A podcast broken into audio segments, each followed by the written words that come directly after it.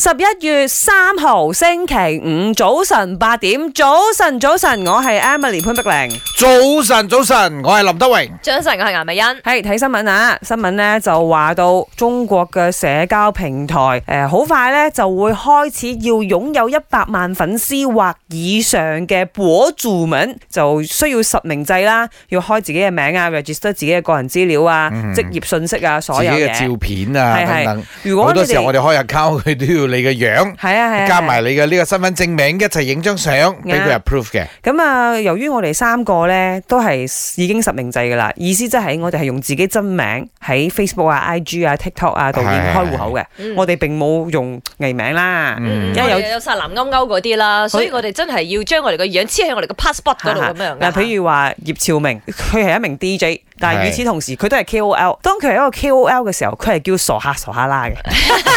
係佢係冇開真但係名，佢嘅真名係入錯名，大家而家喺 IG 都睇到。 佢為咗要攞個 blue tick，係又唔係俾四廿幾扣一個月，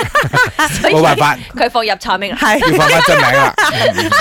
再嗌先嘅名希添。望 IG 聽到可以俾個 blue tick 佢吓。啱，誒呢一則新聞咧都提醒咗我哋，因為之前咧 MCMC 副部長就上嚟同我哋傾偈，佢又問：誒，張你們支持實名制嗎？嗯佢真係問我哋。好，我哋三個我哋一今日齊講啊，一二三， Of course，啊 係因為我哋都已經係咁樣係係係嘅模式啦。咁所謂嘅實名制啦，我哋嗰時候係傾得深入少少嘅，就唔係只係 KOL 或者係擁有好多影響力嘅誒人啦去做呢件事。我哋係希望所有嘅網民都實名嗯制，包括話可能你要 register 戶口嘅時候，你要俾 IC 啦，或者係攞你嘅電話號碼去 register 嘅。當然有好多人咧會覺得，哎呀好麻煩啊啊，同埋如果咁樣嘅話，我唔可以亂寫嘢、亂講嘢。我就係因為覺得。係呢個舉動你覺可以減少很多鍵盤俠嗯對啊，啊，係咪？誒，即係喺告上啊，我們真即係 即係你亂講嘢、亂寫嘢嗰啲係唯恐天下不亂，冇建設性嘅。係噶係噶係啊如噶。果你有建設性嘅話，你驚咩用真名嚟講？即係簡單嚟講，你分冇屎啊，你驚咩咧？早晨，早晨，我係 Alex 啊，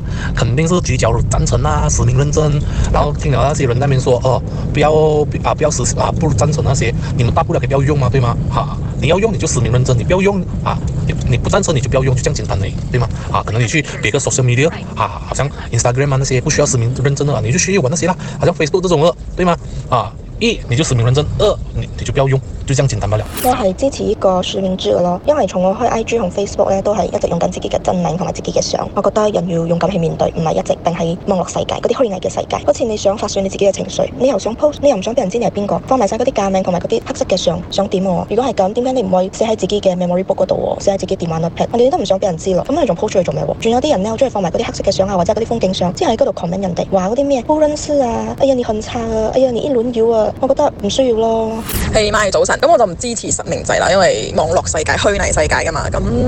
譬如咪 LinkedIn 咁喎，LinkedIn 呢啲揾工呢啲正經嘅一個 social media 咁就係實名制啦，咁但係我哋呢啲娛樂 social media 就係俾我哋啲隱私啦，我都唔想俾我同事揾到我嘅 Instagram 嘅。